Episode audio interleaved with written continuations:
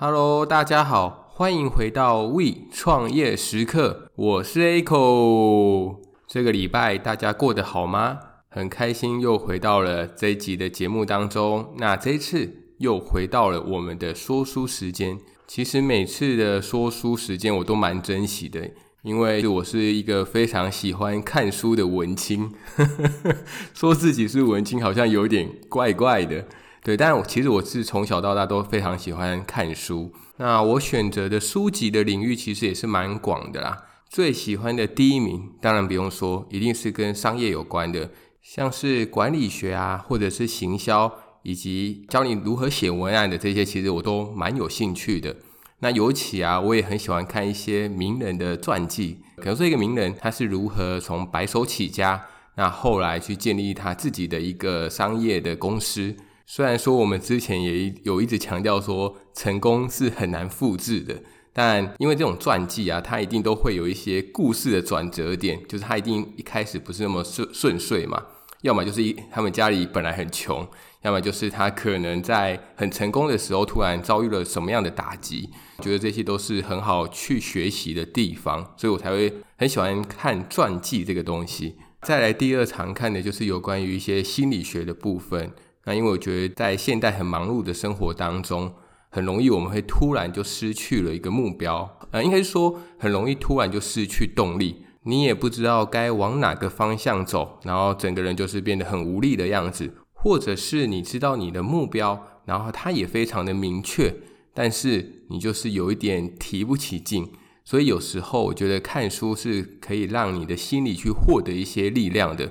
所以我就会去看一些有关于心理学的书，然后帮自己的心加加油。那最后一个部分就是我蛮喜欢看的是跟历史有关的啦，不管是春秋战国的历史啊，还是三国时代的历史，其实我都非常的喜欢。然后平常的时候也会看一些小说。所以各位听众，如果你有一些推荐的，可能说推荐的小说、推荐的历史书籍、推荐的心理书籍都好。如果你真的有觉得说这本 Echo 你一定要看看啊。欢迎寄信给我，或者是到 FB 或者 IG，让我知道说有哪一本书是你推荐给我的，然后我也会去看看。好，这一次说回来，这一次这一次想要介绍的书，其实它比较旧一点。这本书是在二零一四年的时候，由韩国的一个作家叫做金正爱所写的，在二零一六年的时候才翻译成繁体中文版。这本书的书名叫做《这一次就对自己狠一点》。怎么对自己狠一点呢？喂，千万不要想歪。其实这本书我已经看了有一段时间了啦。那这次为什么会突然想到想要介绍这本书给大家呢？主要的原因是因为不知道大家在最近的时候有没有很常听到一个名词，叫做过度努力。咦，这时候你是不是在说努力有什么不好啊？当然，努力没有不好，只是因为他在努力的前面加了一个过度。我们都知道，凡事应该都要适量，努力也一样。所以，当加上了“过度”的这个词之后，那其实它就不是一个非常正向的一个词。那不管大家之前有没有听过这个名词，我这边还是简单的说一下“过度努力”的这个概念。试想一下你自己，不管你是上班族也好，或者是你是学生也好，在工作完或者是下课之后回到家，夜深人静的时候。会不会有一个声音还在不停地催促你自己，再努力一点，再认真一点？你还不够努力。如果你不再努力一点，有可能就会被追上。你真的尽了你的全力了吗？内在的这个声音会不断地去 push 你，然后让你朝着你的目标去往前冲。而重点在后面的这一段，就是当你自己想要说好，我想要放松一下。休息一下的时候，这股声音特别的强烈，而且在你的心里面呢、会产生一股内疚感，一股歉意跑出来。如果你有以上的这个状况的话，那你有可能就是中了过度努力的这个倾向。所以大家可以去检视看看你自己是不是有我以上说的这一些状况。各位听众们，不是说叫你不要努力。而是要适度的去 push 自己，但是又不要过度，就会变得相当的重要。所以大家可以去想一想，你是不是给自己太大的压力了？我所要介绍的这本书的角度刚好是反过来的。如果你没有过度努力的这些听众，然后你可能也还没有找到你的方向、你的目标，但也因为你目前还没有找到这些目标，但你看到别人可能都非常的努力，在生活的时候，你自己感到压力非常的大。他就是针对这群人、这群 TA 所写出这本书来。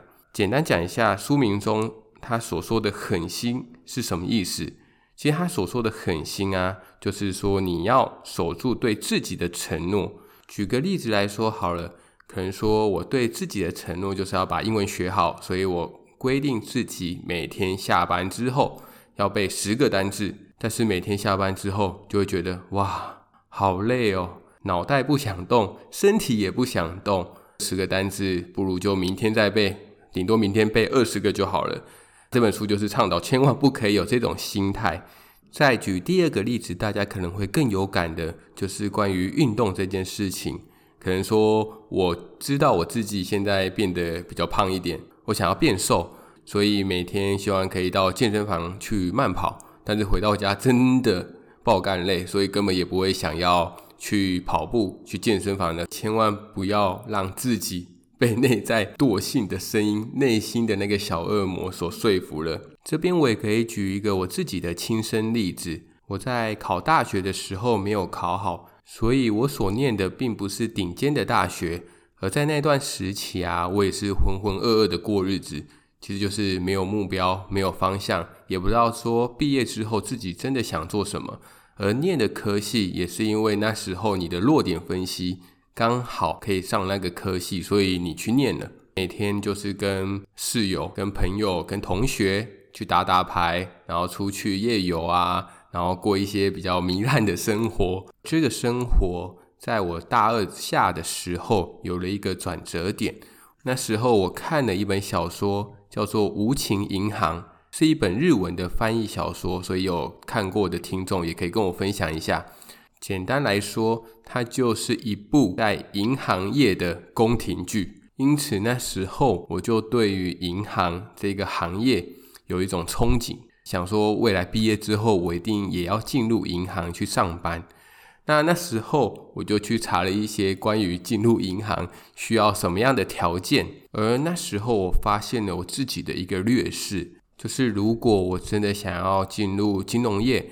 然后也想要自己想要做的那个职位的话，那我就必须取得更好的学历。所以那时候我就开始去考虑说，要做转学考还是要考研究所，这两条路选择一条。那后来当然我是选择了后者。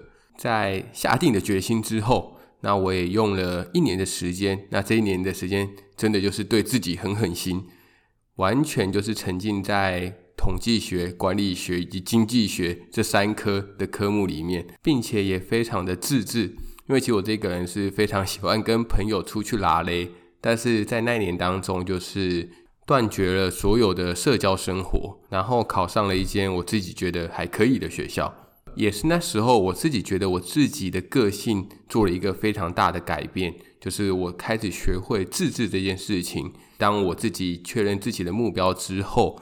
我清楚自己要的是什么，我就会非常的努力去取得这个东西。好啦，那我们拉回来一下，讲一下这本书。如果你有刚刚我前面所提到的，就是你目前真的还找不到自己想要做什么事情，但是你却又给你自己非常大的压力的时候，那你该怎么样去排解这个压力呢？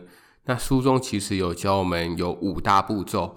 接下来就一一的跟各位介绍一下这五大步骤分别是什么。首先，第一个，给自己独处的时间，并且要学习独处的一个能力。这边提一下，书中有提到一个我觉得蛮有趣的概念，叫做群瘾症。这个意思是说，当一大群人要出去的时候，就算你的心里没有很想去，但是你还是会跟着去。那不管你的原因是什么，可能说害怕别人说你不合群啊，或者是说你害怕一个人待着。当然不是说跟一大群人出去不好，而是说你应该要给你自己留一点时间跟自己对话。那这个对话的时间会依据你的生活作息或者你的习惯去决定。以我为例好了，其实我算是一个晚睡的人。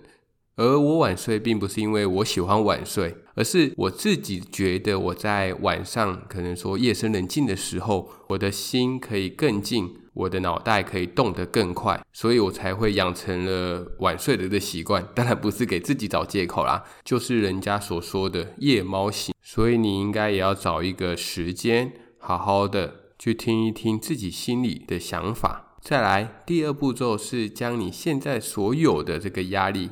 你的负面压力转成正面压力，有压力，我觉得是正常的，因为这个其实是驱使你自己前进的一个动力。这边说一下正面压力跟负面压力的区别。负面压力的部分就是你，当你去想到这个压力之后，你越来越害怕行动，你只想逃避这个行动的时候，那其实这个压力你就可以把它视为负面压力。